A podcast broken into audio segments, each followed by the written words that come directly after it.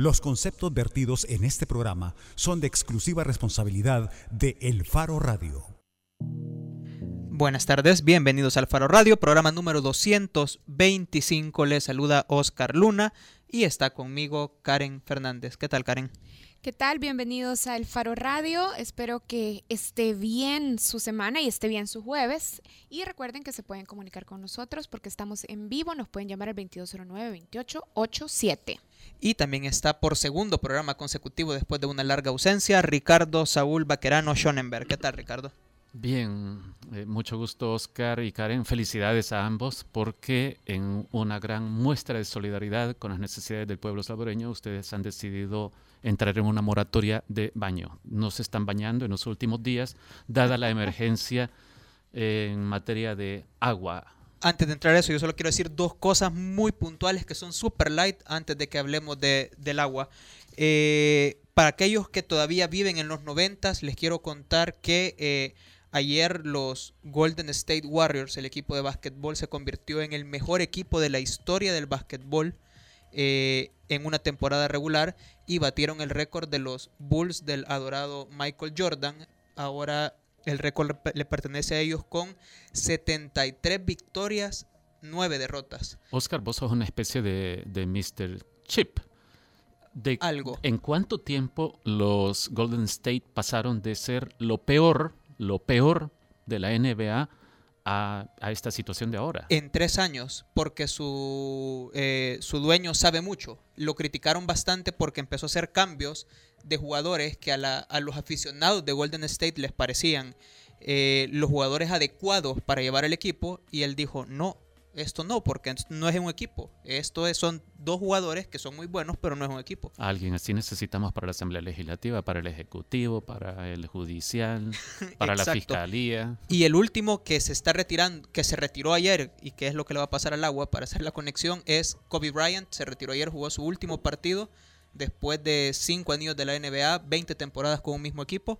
Y le mando un gran abrazo al brother Félix Pacas porque él sí estoy seguro que lloró ayer y se retiró anotando 60 puntos ayer Kobe Bryant en su partido de despedida. Bueno, a lo mejor más adelante le podemos dedicar un espacio a esta discusión sobre quién fue mejor, Kobe Bryant Michael Jordan? No hay discusión, es Michael Jordan, creo yo, sin, ninguna duda. Y los dos me caen mal. Como no se puede discutir porque este, ya, pues sí. Y otro, y otro que se está retirando es el agua, pero de aquí, de, los hogares de El Salvador. Se está metiendo un nuevo fantasma, no sé si la escucharon. Quizás el fantasma del agua. No, pero quizás para que nos actualicemos un poco sobre lo que ha pasado esta mañana y una noticia que desde ayer se estaba moviendo es que esta mañana el presidente de la República, Salvador Sánchez Serén, ha dicho, bueno, entre otras cosas, que autoriza al presidente de ANDA para que declare una emergencia. ¿Qué implica esa declaratoria de emergencia? Por ejemplo, implica que se permita gestionar fondos para construir nuevos pozos y también implica que el Sistema Nacional de Protección Civil ha declarado una alerta naranja ante la escasez de agua. Y esa alerta se va a mantener por 90 días dependiendo de cómo vaya fluyendo la escasez de agua. Saben, yo creo que este es, este es un problema por el que deberíamos de preocuparnos muchísimo, sobre todo porque nuestra sociedad o la configuración de los problemas sociales ha estado de alguna manera derivada de la distribución de los recursos, es decir, de recursos que estaban ahí, pero que simplemente no estaban distribuidos de manera equitativa y no todos podían acceder a esos recursos. Pero nos estamos adentrando a un escenario donde no es un tema de que hayan recursos ahí que no van a ser distribuidos, es un tema de, de alguna manera, escasez de recursos. Los recursos no van a estar disponibles. Y con los problemas que ya venimos arrastrando, entrar a esta nueva situación creo que es muy, muy, muy alarmante. Mira, pero detrás de esto, y, aparte del fenómeno de cambio climático, en el que los principales responsables serán China, Estados Unidos y otros países industrializados, hay un grave problema de irresponsabilidad, de negligencia de los gobiernos salvadoreños. Llegó el FMLN y ya va sobre su segundo gobierno y no ha cambiado nada en ese punto. Hace 20 años, yo ya, ya era periodista hace 20 años, en 1996 yo me enteré de que había ya un documento que se llamaba Ley de Aguas, o era una, una propuesta de ley de aguas. Y esto eh, se sigue discutiendo en la Asamblea Legislativa, se sigue discutiendo y muy poco. Y no se transparenta nunca la utilización del recurso agua, pero además no se hacen otras cosas de sentido común. Hace ya alrededor de seis años que un panel de expertos mundiales nos advirtió sobre las consecuencias que países como El Salvador iban a sufrir debido al, cambio climático global. Por ejemplo, una disminución del régimen de lluvias, un aumento de la temperatura también. Y ya decían, habrá que ponerle queso a traslados de cultivos, a variación de cultivos. Eh, pero a esto agreguémosle el problema de la infiltración del agua al suelo o al subsuelo no se hace nada para revertir el daño que se ha causado y por el contrario, lo que seguimos viendo es que se siguen dando permisos en zonas donde se recoge agua para que se construyan un montón de urbanizaciones. La finca El Espino se sigue despedazando, el gobierno anterior decidió callar, el gobierno de Mauricio Funes decidió callar sobre el despedazamiento de la finca El Espino. Esa finca está cuadriculada por parcelaciones. Y, en teoría es un, área boscosa protegida. Y ahora viene la ANDA y viene el presidente Sánchez Serén y dicen, estamos muy fregados. De hecho, ya hemos tenido un racionamiento del agua en la práctica, aunque no se le ha querido llamar así. Y habrá que empezar a preguntar a la CEL si sus estimaciones son que debido a la cota mínima que requieren los embalses de las represas para producir hidroelectricidad, eh, están considerando la posibilidad de, una baja. Es decir, se, surgen ya todas estas preguntas, pero no se hace nada, nada, solo son mentiras. Ni siquiera ponerse de acuerdo en la discusión de la ley general del agua. Sí, sí, es que ellos dicen, hemos hecho mil reuniones. ¿Y qué importan las mil reuniones si los resultados son nada? Y el anteproyecto que el gobierno llevó a la Asamblea Legislativa está en la comisión desde el año 2012 para cuantificarlo. Pues Esto y otros anteproyectos con insumos de la sociedad civil que habían entrado también a la Comisión de Medio bueno, Pero no seamos descorteses con nuestro invitado. Cerremos aquí, digo yo. Sí, vámonos a una pausa y cuando regresemos, ¿con qué regresamos, Karen? Vamos a hablar con Roberto Cañas, ex comandante del FMLN y firmante de los acuerdos de paz. Queremos analizar al FMLN, en particular a su dirigencia, por las últimas eh, noticias, las últimas investigaciones que muestran cómo dirigentes del FMLN han resultado vinculados con narcotraficantes y también con prácticas poco transparentes en el manejo de fondos. ¿En qué se ha convertido el FMLN al cabo de los años? De eso vamos a hablar con Roberto Cañas al regresar. El Faro Radio. Hablemos de lo que no se habla. Estamos en punto 105. Si al escuchar...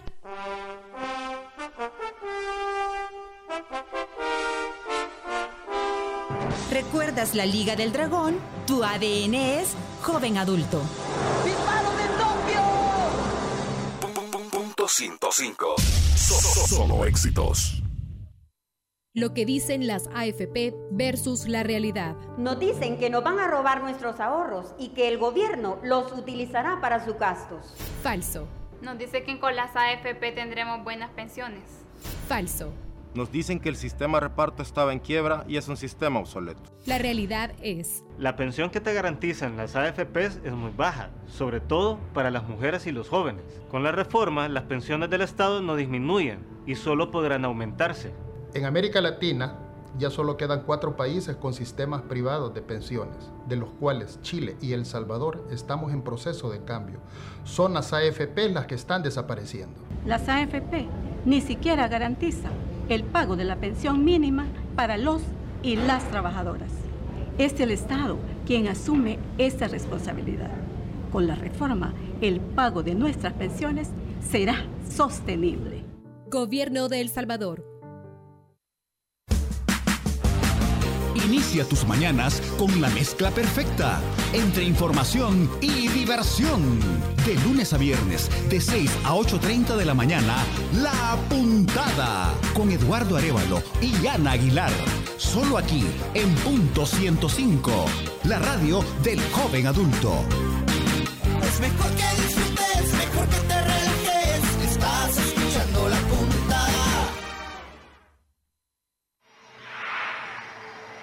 Y al escuchar...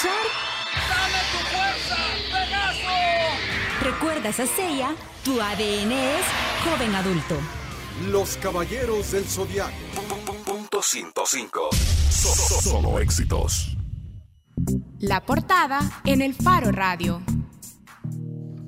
Estamos de regreso en el Faro Radio. Recuerda que usted puede comunicarse con nosotros al 2209-2887, a nuestra cuenta de Twitter, arroba el Faro Radio, o en Facebook en la cuenta de El Faro. Ya les adelantamos en el inicio del programa que hoy nos acompaña en cabina Roberto Cañas, ex comandante de la RN, del FMLN y miembro de la Comisión Negociadora de los Acuerdos de Paz. Bienvenido, Roberto. Gracias, eh, Ricardo, Karen.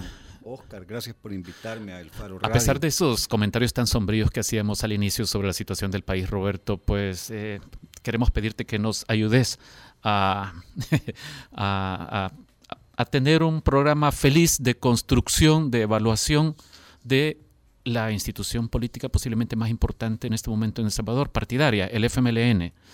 Eh, el Faro ha revelado en los últimos días un, un, par de informaciones interesantes que hablan sobre el partido, un partido presuntamente de izquierdas y partido en el gobierno, porque eh, con dos investigaciones, en una se toca al vicepresidente Óscar Ortiz, porque descubrimos una vinculación empresarial de él con un empresario del occidente del país, a quien Estados Unidos ha llamado capo internacional de la droga. Se trata de José Adán Salazar, el presunto líder del cártel de Texas. Eh, y el otro caso es el de Alba Petróleos de El Salvador, que ha creado una veintena de empresas domiciliadas en Panamá y que en este proceso de crear esta enorme corporación ha sacado del país más de 290 millones de dólares a lo largo de los últimos años, cuando tenemos un gobierno que tiene graves problemas de déficit fiscal, de déficit de recursos, casi de liquidez, y el mismo presidente pidió hace, hace un año exactamente a los empresarios que no saquen su capital, que inviertan en El Salvador, porque este país necesita esos recursos y esos impuestos. Roberto, eh, eh, eh, pensamos que sería bueno tenerte aquí porque sabemos que, bueno, porque estuviste en el partido, pero además sos una persona que ha estado metido en la, en la política, fuiste candidato a alcalde, sos un observador del FMLN.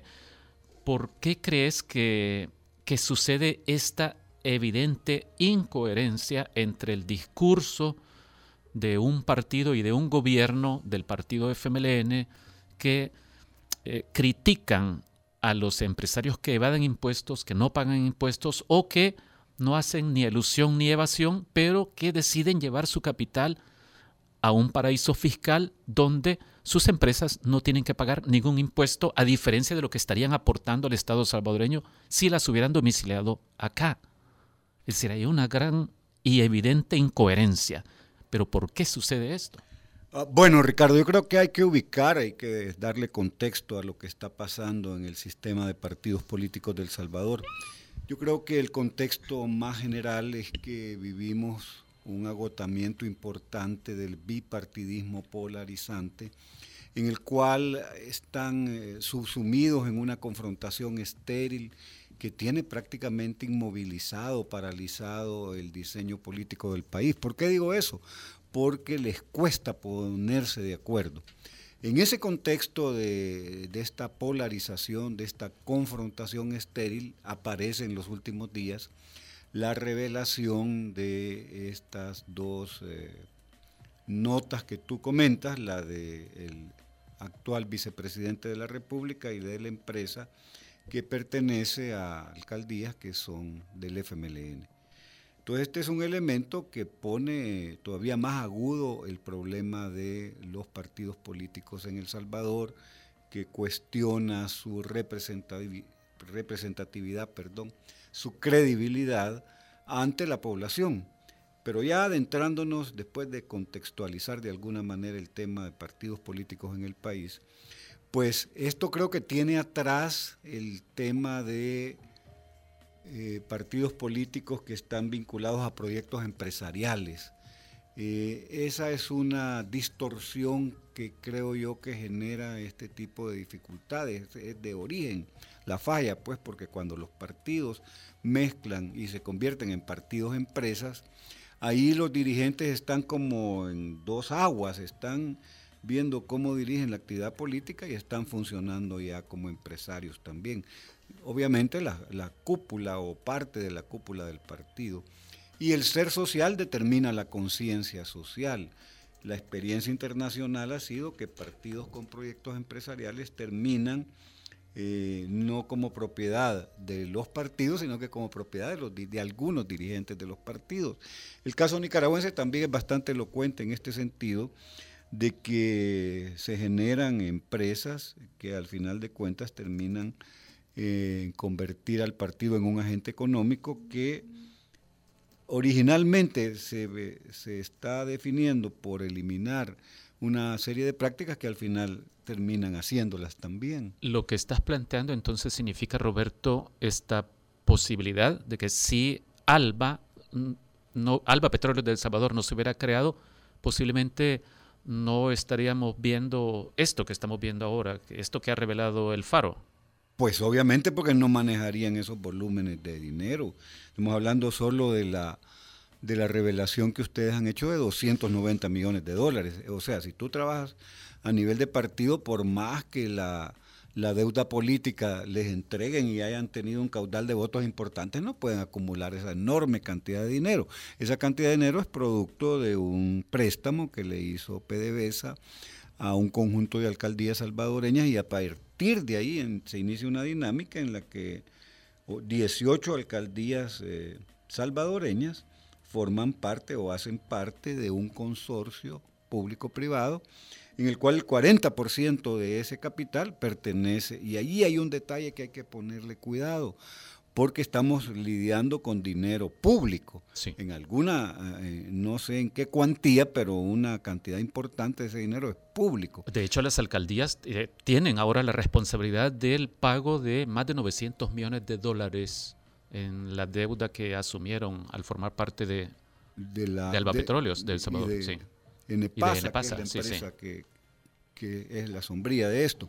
Entonces, lo que uno empieza a cuestionarse es, eh, porque hay también una serie de justificaciones o, respuestas ante el señalamiento que son para como que si la mayoría de los salvadoreños nos chupamos el dedo. Eh, uno es si es legal y qué problema hay si, si, esto es legal. Es como que si nos vamos en un viaje eh, en el tiempo y nos vamos a 1881 con la ley de extinción de ejidos y tierras comunales, por decir algo. Entonces, cuando están despojando a las comunidades de los pueblos originarios de sus tierras ejidales y comunales, a alguien que le diga, si estuviera el faro en 1881, le preguntaría a los grandes terratenientes que hicieron comunidad productiva para la producción de café, la hacienda, eh, diciendo, mire, pero usted se ha apropiado por medio de una eh, labor de extinción de estas tierras que son ejidos y tierras comunales y se ha hecho hacienda. Y le contestaría igual que... Pero es legal. Pero es legal. Sí. O sea, eh, ese argumento es, ¿quién hace la ley? Pues la legalidad no alcanza para poder comprender la problemática. La otra eh, afirmación es, no estaba vigente. Es decir, el hecho de que no esté vigente como que si libra de, de responsabilidad a alguien es como, ¿cómo lo puedo decir? Es que yo cometí un, un delito, pero hoy ya no lo cometí, entonces ya este, no tengo problemas. el hecho de que se haya asociado con un narcotraficante reconocido por el gobierno de los Estados Unidos como tal, esté vigente la empresa o no esté, este, no es argumento para justificar que eso sea correcto o no. Y el otro argumento que también ha sido eh, desvanecido es el, no, si yo además lo, tutea, pues lo menciona con su nombre. No, yo Adán tengo 12 años de no verlo y de repente aparece una foto con hace un año y medio. Entonces, este, es como muy descobijado. Eh, toda la serie de planteamientos alrededor de Roberto, a partir de lo que ya se ha publicado y de lo que hemos visto como reacciones de los principales dirigentes del partido, incluido el secretario general de, del FMRN, Medardo González, eh, el cuestionamiento moral que puede hacerse es claro en, en ambos casos, en el del vicepresidente, sobre todo por cómo reacciona. Eh, y en el caso de Alba Petróleos es más evidente porque el partido ha estado fustigando a aquellos empresarios que deciden ir a domiciliar sus empresas y llevar su capital a otros lugares. Eh, pero es que fuimos muy ingenuos aquellos que pensamos que en el FMLN había algunos intereses y algunos propósitos nobles, tanto en su declaración de principios como en sus estatutos, cuando se creó como partido político, y que venían incluso de la organización guerrillera. Eh, ¿O es que efectivamente ha habido una degradación moral de esta institución a la que vos perteneciste? Es decir, nos dieron a todo como el dedo para utilizar la figura o que sea, vos una cosa es el ideario, la carta de principios, los objetivos por los que se organizó el FMLN o empezó la lucha armada en la década de los 70 y otra cosa es los que están actualmente en la cúpula del partido y están como eh, montados pues sobre una acumulación histórica de más de que desde los 70 para acá. Entonces, esas personas que están utilizando esa acumulación de desarrollo político eh, muy fuerte que el FMLN logró, pues ahora han, este, digamos, cambiado el rumbo de lo que originalmente fue pensado como eh, instrumento de lucha el FMLN. Y ha derivado, pues, y, y si revisamos, ya van a ser siete años de, de gobierno del FMLN y el modelo económico está intacto. O sea, ahí no hay variación significativa que podamos señalar. La estructura impositiva del país sigue básicamente igual. Prácticamente intacta, a pesar de que se han hecho una serie de reformas fiscales. Eh, los eh, avances, digamos, en los programas sociales están agotados porque después de siete años no se puede venir a plantear que el logro más importante es entregar paquetes escolares o uniformes o vasos de leche. Es decir, eso estaba bien tal vez para el primer año de gobierno de Funes, pero ya son siete años, van a ser siete años muy pronto, en, en junio, y eh, el FMLN se está encontrando con una circunstancia en la cual los márgenes de lo que le queda de acumulación o capital político se están agotando rápidamente. ¿Por qué digo esto? Porque el año que viene, el 2017, les va a reventar en la cara eh, la precampaña electoral de alcaldes y diputados que será el siguiente año, en 2018. Entonces, cada vez parecería ser que en tiempos políticos no es tan largo, en tiempo calendario sí, porque faltan tres años, pero el margen de maniobra política que va teniendo el FMLN para poder, eh, digamos, si queremos evaluarlo a partir de su programa de gobierno El Salvador Adelante, pues tiene limitaciones. Ahora, Roberto, hablando un poco de los escenarios electorales, estos comportamientos de la dirigencia del FMLN son síntomas ya de un distanciamiento de la dirigencia del partido con respecto a su base social de militantes y simpatizantes. ¿Va a pasarles factura esto en el próximo ejercicio electoral? Bueno, ahí habría que tomar en cuenta varios aspectos. Uno podría considerar que una hipótesis es que el FMLN se va encaminando a una pérdida irreversible de credibilidad. Estamos ante ese escenario. Pero eso tiene su relatividad. ¿Por qué digo esto? Porque el comportamiento electoral de los salvadoreños está mediado por un conjunto de aspectos que voy a empezar a mencionar. Eh, primero, la memoria corta que tiene el salvadoreño, es decir, una cosa de la que estamos hablando ahora, no sé en qué medida va a influenciar una semana antes de la votación o el día de la votación. Todavía en El Salvador, a pesar de todos los esfuerzos, el Faro hace un esfuerzo importante y hay una cantidad de esfuerzos eh, en distintos lugares para que no se pierda el, el sentido del hilo de la historia más reciente y de los acontecimientos que van pasando, porque aquí sucede, Karen, que hay una carga de acontecimientos uno tras otro y, solo para ejemplificar eso, el caso del hijo de expresidente Flores hace un video contundente de señalamientos al partido, al partido Arena impresionantes, sí. Después viene el tema de la Comisión de Probidad de la Corte Suprema y hace un señalamiento sobre alcaldes, eh, expresidentes, diputados. Después viene la audiencia española y una orden de captura internacional para 17 exmilitares o militares en retiro. Viene el tema del ciberescándalo, o sea, es uno tras otro y parecería ser de que hay una como efecto borrador. Es decir, un fenómeno hace que le ponga atención la población a otro y después viene otro que aparece como más eh, espectacular y además como en dos planos. Está esa problemática de fenómenos que impactan en la vida nacional y la cotidianidad, eh, la preocupación del día a día de las personas por salir adelante con la sobrevivencia, con el empleo, con el miedo que tienen de vivir en el país más peligroso del mundo. Entonces, vuelvo al tema, ¿qué va a pasar eh, una semana antes, un día antes, en el momento en que los votantes estén frente a la urna? Puede ser que todo esto en algún sector politizado, más consciente que le da seguimiento, esté pesando bastante y la pérdida de credibilidad, de representatividad de la clase política en su conjunto genere un comportamiento de ausentismo. Y entonces los votos duros de ambos partidos son los que definan los resultados electorales. Ese puede ser un escenario posible.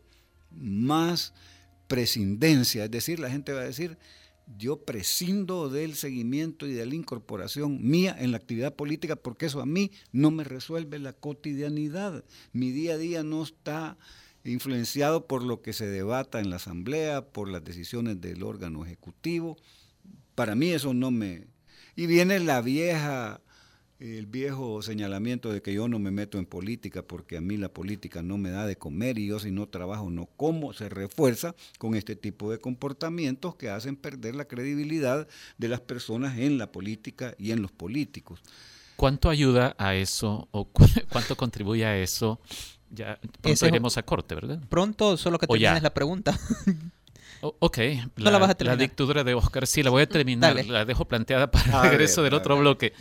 ¿Cuánto contribuye a esa percepción de la gente de que los partidos no la representan y, y no recogen sus inquietudes ni responden a sus necesidades?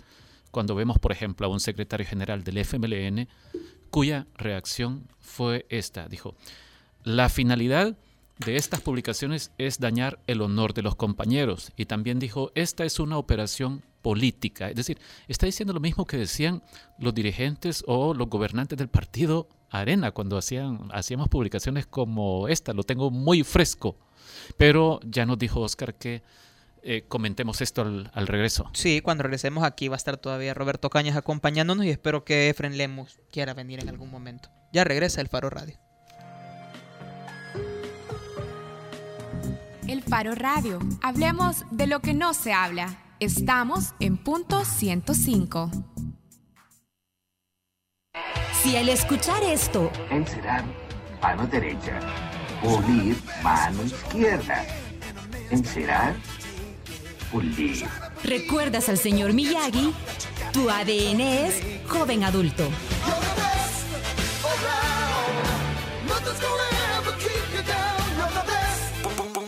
105. Solo éxitos. Lo que dicen las AFP versus la realidad. Nos dicen que nos van a robar nuestros ahorros y que el gobierno los utilizará para sus gastos. Falso. Nos dice que con las AFP tendremos buenas pensiones. Falso. Nos dicen que el sistema de reparto estaba en quiebra y es un sistema obsoleto. La realidad es... La pensión que te garantizan las AFPs es muy baja, sobre todo para las mujeres y los jóvenes. Con la reforma, las pensiones del Estado no disminuyen y solo podrán aumentarse.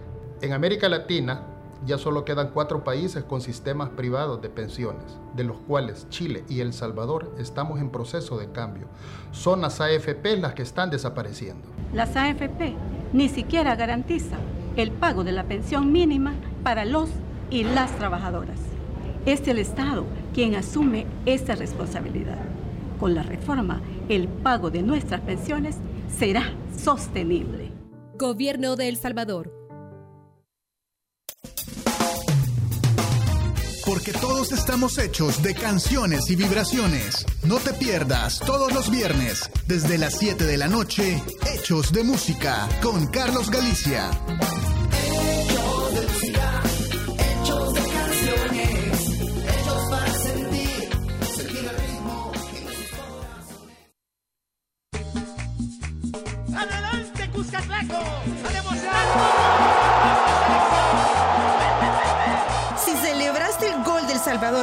México en el Cusca, tu ADN es joven adulto. ¡Del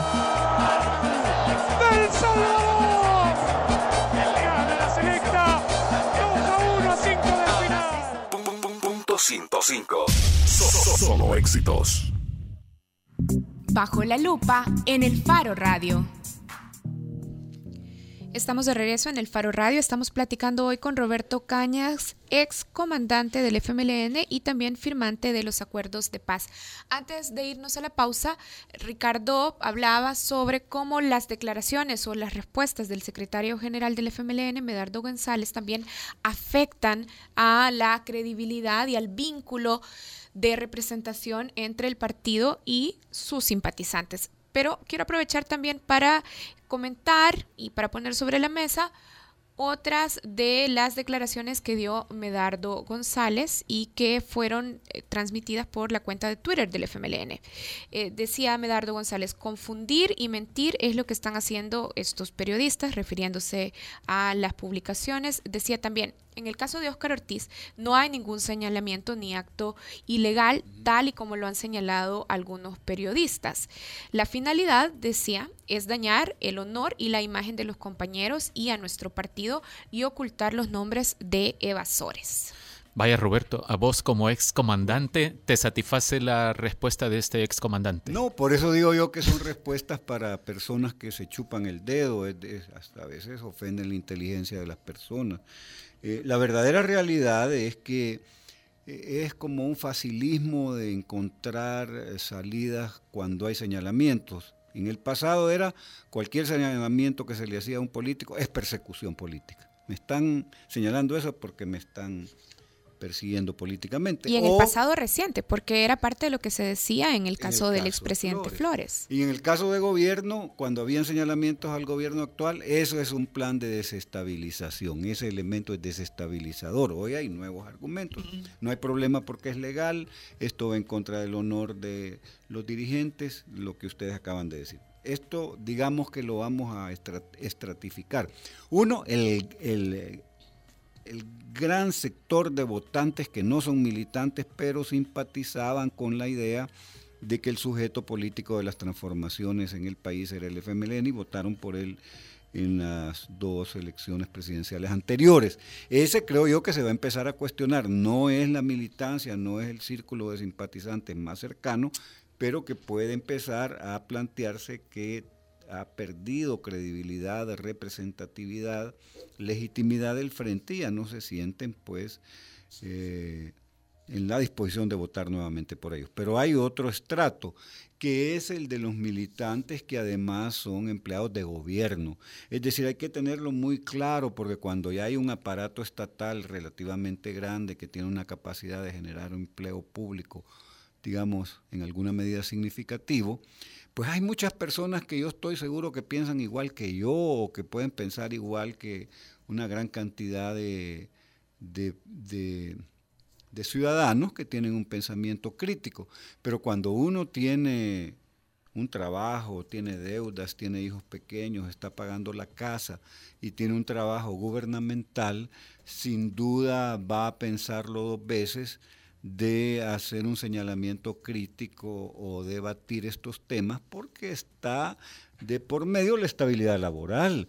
Entonces, yo estoy convencido que hay muchísima gente muy decepcionada acerca del comportamiento político de los dirigentes del FMLN, pero se queda callada porque sentaditos y calladitos se ven mejor y porque entienden que un señalamiento en un partido que no tolera la crítica, eh, ni siquiera interna, ya mucho menos eh, los señalamientos externos de, de la prensa o, o de otros sectores, que cuando lo recibe la respuesta es la que acabamos de comentar, y que vulnera una de las tradiciones más queridas de la izquierda a nivel mundial, la crítica y la autocrítica. Eso es un principio de izquierda en el cual ahora está vedado, es decir, hacer señalamientos críticos en el FMLN actual es motivo para que inmediatamente vengan las descalificaciones, que Ahora- también es un deporte nacional. Roberto, ¿usted cree que ese, ese proceso o esa pérdida de la capacidad y la apertura a la crítica y a la autocrítica es reversible en el FMLN? Sobre todo teniendo en cuenta que ya usted en la primera parte de la entrevista decía, bueno, en el FMLN podemos ver que de alguna manera la empresa está convirtiendo al partido en un agente económico. Bueno, yo veo que hay una tendencia internacional a un agotamiento del bipartidismo. El caso español es bastante elocuente.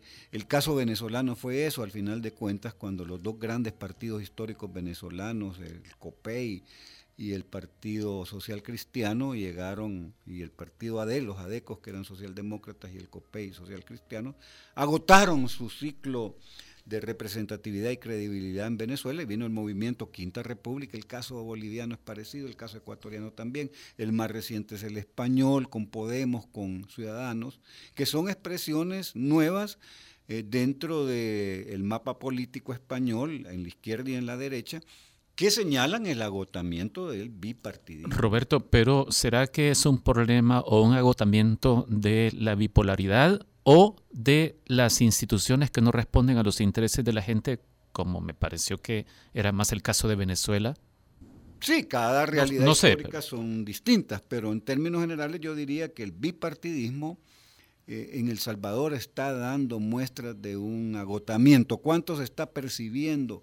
¿Cuántos lo están considerando así? No sé, yo lo percibo así, que va, estamos expuestos ante el agotamiento de un modelo bipartidista. ¿Y en qué síntomas, en qué síntomas es posible evidenciar ese agotamiento del modelo bipartidista? en que no pueden sacar adelante el país, en que la derecha es una derecha obstruccionista, es una derecha que, por definición, el partido que pierde la elección se llama partido de oposición, pero es una oposición ciega, una oposición que no ofrece propuesta, es una confrontación permanente, estéril, que no contribuye a sacar adelante El Salvador. Es que ahí está para mí la expresión del agotamiento, porque que exista confrontación es obvio que si está en la oposición, este, uno aspira a que en la siguiente eh, campaña electoral se pueda hacer una buena eh, participación y ganar la elección. Roberto. Pero solo déjame decirme, decirte esto. Está la derecha envenenando el pozo de donde va a tomar agua,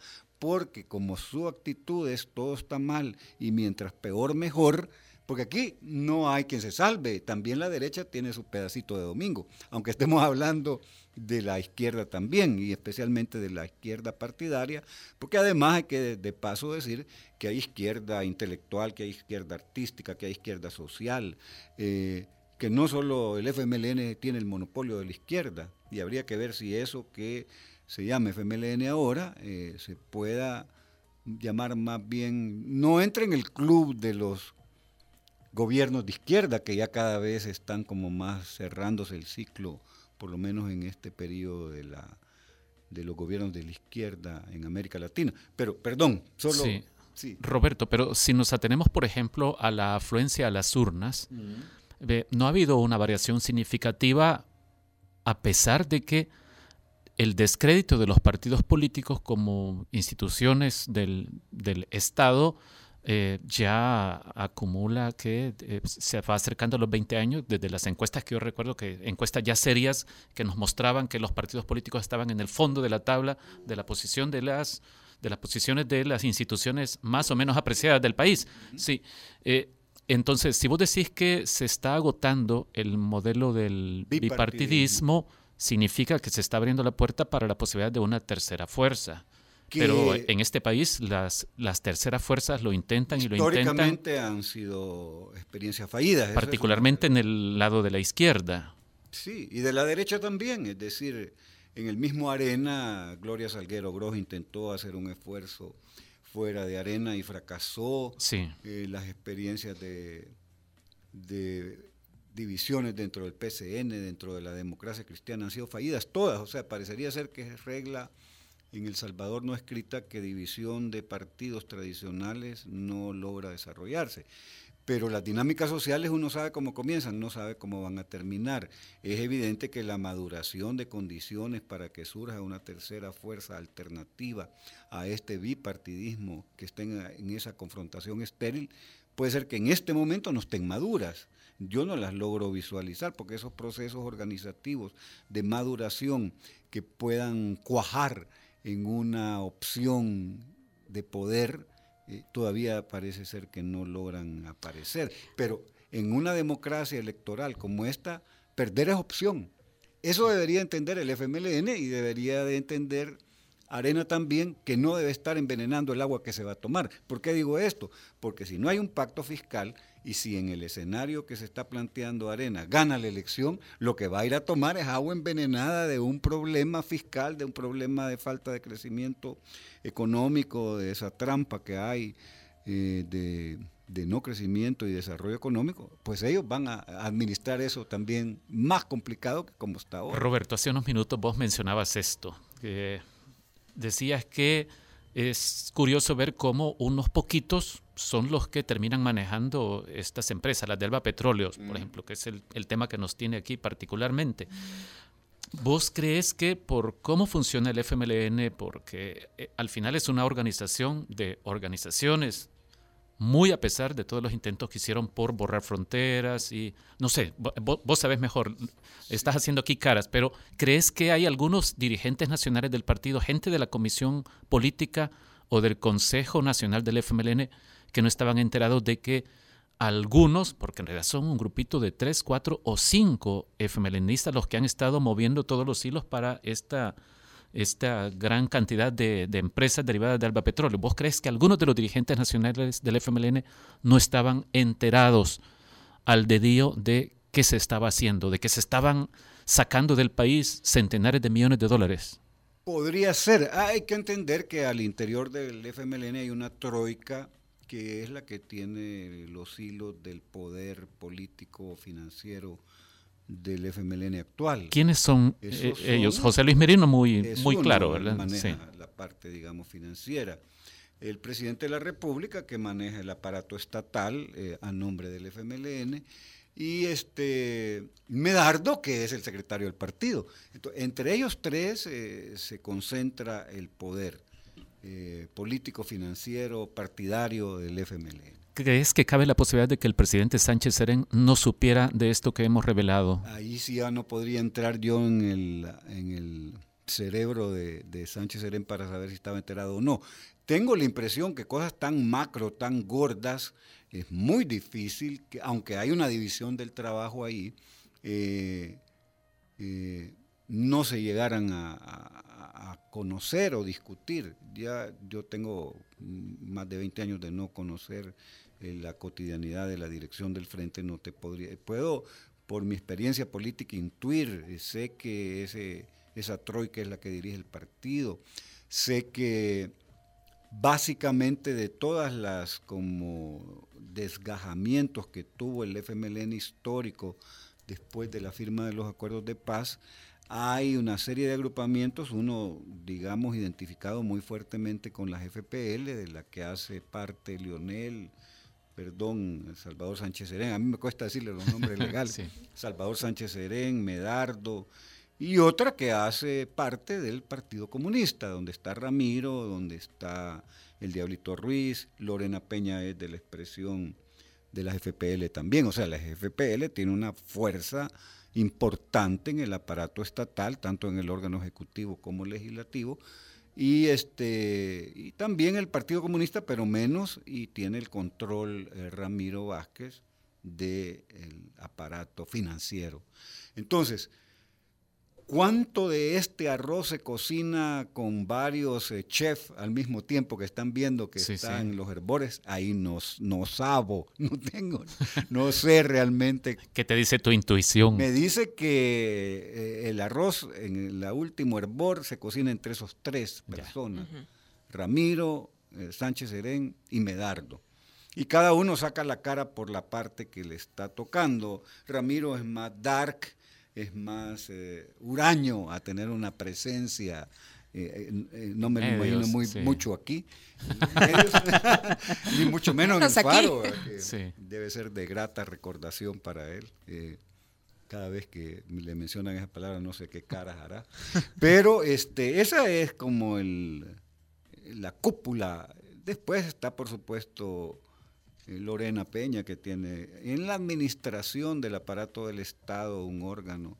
Porque esas, también las apariencias del poder son muy fregadas en El Salvador. A veces uno cree que estando en la cabeza del órgano legislativo tiene algún poder. Y todos sabemos que es primus inter pares. O sea, el presidente de la Asamblea o presidenta lo que hace es un director de debates, convoca a la Asamblea a las reuniones de la plenaria y tiene un rol administrativo, digamos, importante al interior de la Asamblea, pero no manda más que, que otro diputado que esté en la llanura.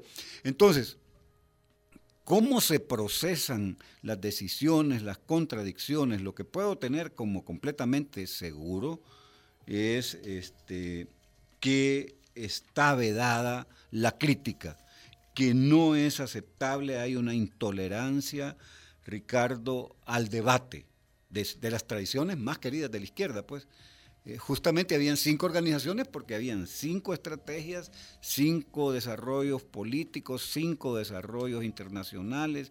Eso se confluyó en un frente, un frente donde habían tendencias. Un frente es el agrupamiento de cinco tendencias que se fue eh, desarrollando o derivando en lo que es ahora. el Roberto, muy breve porque se nos acaba el tiempo de la entrevista, pero ¿eso puede cambiar el FMLN como organización teniendo en cuenta este círculo interno de dirigentes que usted estaba enlistando? ¿O está agotada la posibilidad de la izquierda al interior del FMLN? La izquierda definida con estos valores esenciales que usted ponía sobre la Hay mesa. varias soluciones. Una es la biológica. Al final de cuentas, este, funciona. Todo ser vivo tiene de esas etapas. Vaya, Esa funcionará en La Habana. Pero creo que no se refiere a eso, a eso, Karen. Suponiendo que vivieran eternamente los, los dirigentes. Entonces no cambia nada. actuales. ¿Crees que no? No, pues, Pero, pero ¿y el poder de las bases? Es decir, ceteris paribus, decimos los economistas. Si todo lo demás no se cambia, entonces no va a pasar nada. Entonces, yo creo, hay la solución biológica. Esa tiene que darse porque esa es imparable. Eh, qué triste que tengamos que abocarnos a esperar esa solución. Otra es un problema estructural de fondo en el FMLN, la falta de formación política de sus bases. Es decir, cuando hay gente formada que tiene criterio, que tiene estudio político, que se forma esa capacidad crítica en el entendimiento que criticar es la capacidad de discernir entre lo bueno, lo malo, lo correcto, lo incorrecto de algo, eh, eso tiene posibilidades de desarrollo, pero cuando hay cero tolerancia a la crítica, al debate, a la discusión, entonces va, es complicado. Entonces el, el- el aparato partidario se va como entrampando en su capacidad de, de ser eficiente como sujeto político de transformaciones sociales. Entonces, Karen, una opción es la biológica, otra es que producto del desarrollo natural exista una nueva generación de dirigentes políticos al interior del frente que tenga otra posibilidad de, de, digamos, hacer un ayornamiento, un renacimiento, un cambio del, del FMLN. Y yo creo que el FMLN se las tiene complicadas hoy porque hay una correlación de fuerzas muy desfavorable. No era lo mismo el primer gobierno del FMLN cuando estaba Venezuela, Hugo Chávez, había un bloque fuertemente de correlación internacional a nivel por lo menos de América Latina que está cerrándose un ciclo, digamos, de de experiencias de país, de gobiernos progresistas en América Latina. Ahora tiene durísimo el frente, tiene como el peor de los mundos, crisis fiscal, hoy crisis de credibilidad, eh, un problema de delincuencia bastante complicado que las medidas de emergencia y extraordinarias, lo único extraordinario de las medidas extraordinarias es que no hay nada extraordinario, es decir, entonces eh, se la tiene muy complicada. Entonces, opciones, la biológica, la posibilidad de que surja un grupo de gente más joven que sea la generación de Nayib y Miguel Pereira. Pues quién sabe. Este, yo nunca vi a Miguel Pereira, eh, bueno, por supuesto, eh, hace 24 años y, y- y mucho antes de los 24 años después de la firma de los acuerdos de paz. Nunca lo vi, es muy joven él, no sé, no, no tendrá más de 30 años. Eh, son gente nueva, no, no conozco el grado de formación política que tiene, creo que el kilometraje es bastante corto, pues, pero eso no lo descalifica. Pero mi feeling es que le falta más este como experticia, desarrollo y un basamento teórico más sólido, que ese es otro de los problemas que está en el ADN de lo, del, del FMLN. No hay producción de pensamiento y eso te como que si te seca como, como, como instrumento político, pues, porque la base de la capacidad de proponer está en la capacidad de analizar la realidad y a partir del análisis de la realidad proponer, elaborar pensamiento. Entonces, si no hay formación de la base, no hay elaboración de pensamiento, ¿qué capacidad hay de propuesta?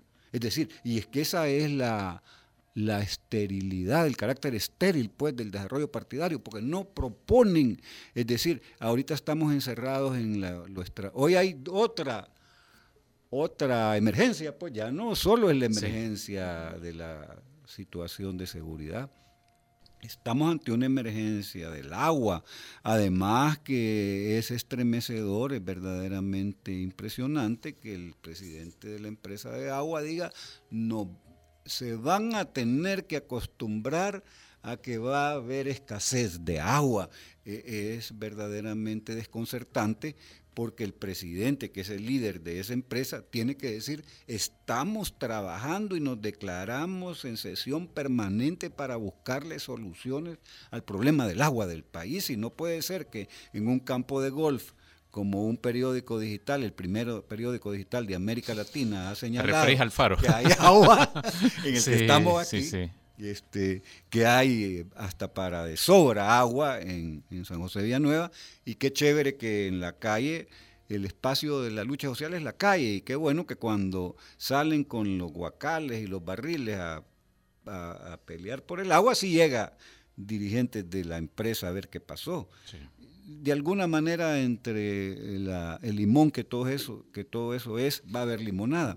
Igual en el frente yo aspiro que ese instrumento de lucha política que es muy caro porque está desarrollado sobre la base del sacrificio de una generación que se incorporó a la lucha armada con el deseo de transformar el país y que estuvo dispuesto a dar su vida lo más valioso por esas transformaciones se encuentre ahora que que lo vemos a, 24 años de la firma de los acuerdos de paz y, mucho tiempo antes del desarrollo de la lucha armada, que están como perdidos los ideales de transformación social, porque eh, analizamos los siete años y no, no vemos que haya cambiado. Llegó la solución física, la del tiempo, para ponerle sí, final a la entrevista. Muchas gracias, Roberto Cañas. sí. Muchas gracias. Tenemos que hacer una pausa. Sí. Ya regresa el Faro Radio. El Faro Radio. Hablemos de lo que no se habla. Estamos en punto 105. Si sabes que las ketchup son más que una salsa, tu ADN es joven adulto.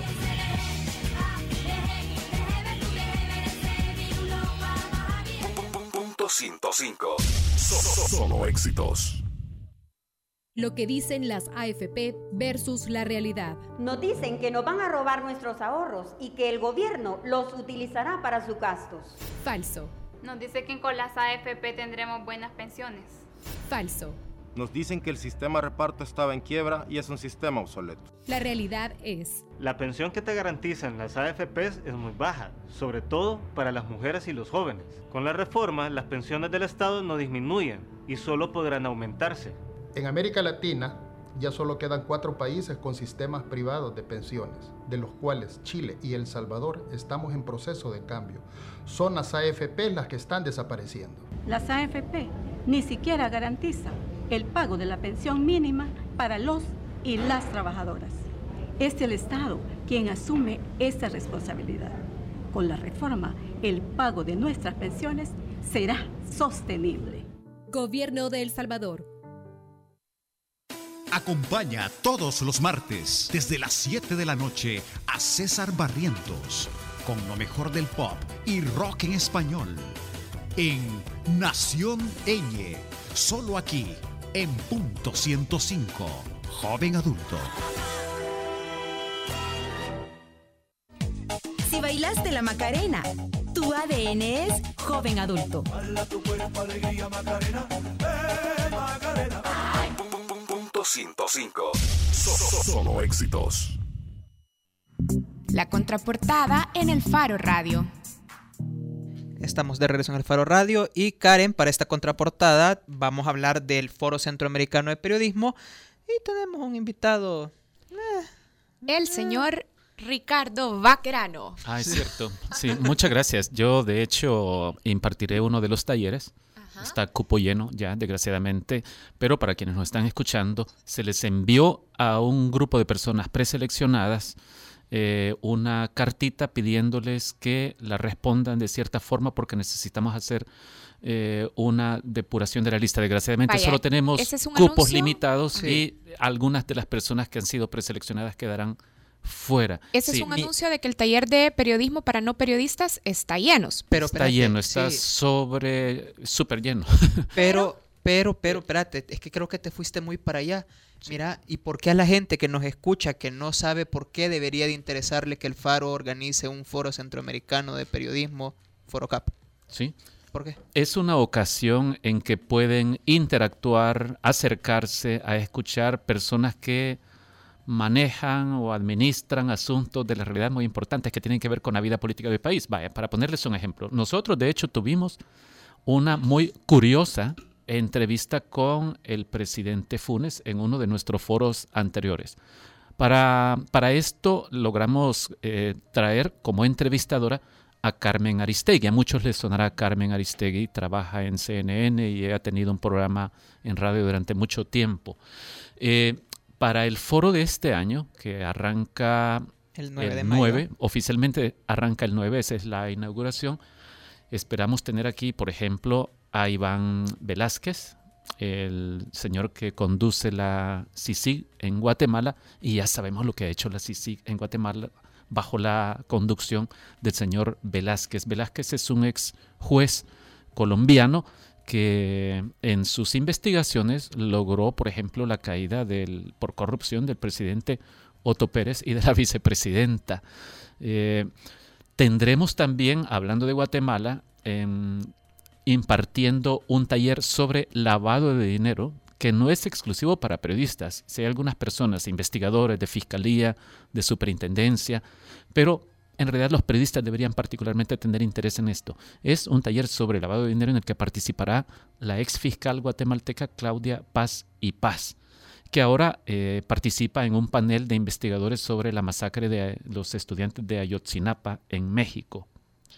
Y hay otro taller que, que también le caerá muy bien a los periodistas, no solo de El Salvador, por supuesto a los de El Salvador, pero a toda Centroamérica y en realidad a todas partes del mundo donde haya problemas graves de, de violencia. Y es el que impartirá Marcela Turati, que tiene que ver con cómo cubrir el dolor y la violencia desde sus protagonistas. Eh, les recordamos que la oportunidad de pedir cupo en estos talleres termina ya esta semana. Eso te iba a preguntar, ¿cómo- ¿qué hace la gente Sí. para, para, para pedir cupo para estos talleres? Vamos a ver, pueden entrar, no, deben entrar a la página ForoCap, ForoCap CAP, eh, de Centroamericano de Periodismo, forocap.elfaro.net. Ahí encontrarán la información, toda la información sobre el foro, las fechas, los horarios, los, los costos de los talleres en los que eh, soliciten inscripción y les podemos decir eh, que, que ya solo esta semana tienen para solicitar cupos. Esto lo reitero o lo subrayo porque siempre nos sucede lo mismo. Una vez que han pasado los foros o los talleres, hay alguien que nos reclama y nos dice, ¿por qué no, No me me di avisaron? cuenta. Sí, Eh, mira, pero es que no me di cuenta. Eh, así que por eso estamos hablan, reiterando estas oportunidades que- Ricardo, que, se abren. Los talleres son cerrados y limitados para los que se inscriban en el plazo y luego Es- sean es correcto, seleccionados. Pero sí. hay una serie de eventos públicos Ojo, también dentro son del talleres foro. calidad, eh, solo para ilustrar, digo esto, calidad FNPI, la Fundación Nuevo Periodismo Iberoamericano, la Gabriel García Márquez, ¿verdad? Lo menciono porque estos talleres tienen un nivel de ese tipo. Ya sabemos cuánto se codician cupos en esos talleres. Estos talleres que estamos ofreciendo nosotros son de un costo mucho más bajo. Estamos hablando Eso de. te iba a decir, sí, ¿cuánto estamos vale? hablando de 200 dólares.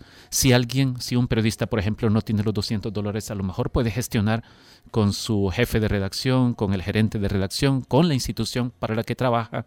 Si es un comunicador institucional y está interesado en el de lavado de dinero, por ejemplo, O si es un estudiante hacer lo mismo. universitario también. Sí, de que se lo paguen. Es decir, es útil no solo para uno como periodista personalmente, sino para las instituciones que hacen comunicación. Y también hay, hay eventos públicos que van a estar Por ejemplo, llevándose a cabo esa semana, como Sí, la Por inauguración. ejemplo, la inauguración en la que estará Iván Velázquez precisamente. El martes por la noche vienen tres gurús del periodismo de datos a dar a un evento muy bonito que se llama Datos y Cervezas, que yo no sé si tengo que dar esta información al aire todavía, pero eh, que va a ser en Cadejo y es hablar de Pero ya la periodismo. Yo ya la di, me va a re- si, si no me ha hablado la Cristina es porque está bien. Eh, que vamos, se, va a hablar sobre visualizaciones de datos y cómo trabajar con datos. El martes es asueto, entonces usted puede. Ese Martes martes 10 es asueto. Ah, es entonces usted puede ir a todos los eventos que hay ese día en el Foro Centroamericano de Periodismo y yo le recomiendo particularmente ese. Es con la gente de Social Tics, que son gurús a nivel latinoamericano sobre la visualización y el periodismo de datos. Y por ejemplo, a mí me interesa un montón el evento donde va a estar Laura Wandelberg, no sé si se pronuncia así, pero ella es periodista y viene representando a Vice News México sobre las nuevas plataformas también para la información, las nuevas formas de recoger información y cómo estas definitivamente están vinculadas a generar más acceso a la información. Sí, yo supongo que se pronuncia Voldenberg. Voldenberg. Eh, supongo, asumo, porque Toma. me suena de origen alemán. Eh, bueno, eh, pueden entrar, como les decía, a forocap.elfaro.net y revisar ahí toda la información. Hay una gran cantidad de invitados. Yo sé que voy a tener una canción. Sí, pero y además tenemos que hacer una pausa más todavía. Eh, estamos intentando que de acá al foro eh, tengamos la contraportada con gente que viene al foro para que a ustedes les cuente si, si Ricardo no, no los convenció de por qué deben asistir al Foro Centroamericano de Periodismo. Tenemos que hacer una pausa, ya regresa el Faro Radio. El Faro Radio. Hablemos de lo que no se habla. Estamos en punto 105. Si eres de los que viste a Ricky Martin en menudo, tu ADN es joven adulto.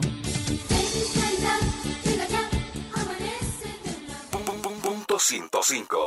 So- so- Solo éxitos.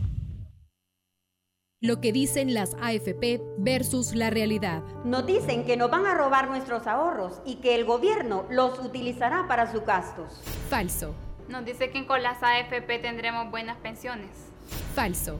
Nos dicen que el sistema de reparto estaba en quiebra y es un sistema obsoleto. La realidad es. La pensión que te garantizan las AFPs es muy baja, sobre todo para las mujeres y los jóvenes. Con la reforma, las pensiones del Estado no disminuyen y solo podrán aumentarse. En América Latina ya solo quedan cuatro países con sistemas privados de pensiones, de los cuales Chile y El Salvador estamos en proceso de cambio.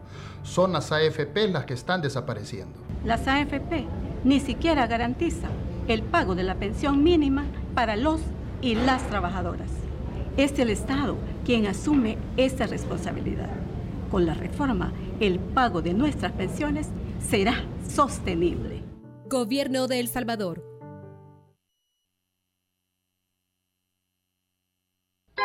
Si le tenías miedo al ya te vas, papito, salud pues. Tu ADN es joven adulto. A toditos los rincones de mi tierra El Salvador. Punto 105. So- so- Solo éxitos. Bueno, y nos vamos rápido. Vos querías, Karen, rápido, decir qué es lo que querías que... que- Yo quería que sonara Los Dinosaurios de Charlie García, ya sé que no se va a poder, pero quiero expresar que si este programa dependiera únicamente de mi voluntad, la canción de cierre, en honor a la entrevista que tuvimos ahora, habría sido Los Dinosaurios de Charlie García. Sí, de, de ahí también Daniel Olmedo pidió que pusiéramos La Belleza, creo, de, de Abuté, pero esa música no es urticaria. Eh, nos vamos a ir con Blur, esto es Song 2. Adiós.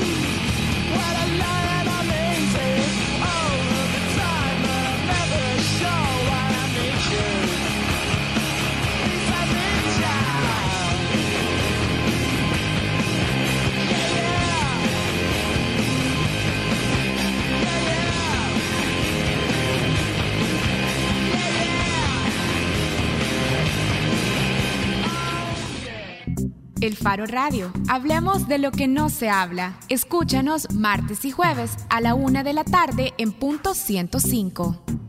Los conceptos vertidos en este programa fueron de exclusiva responsabilidad de El Faro Radio.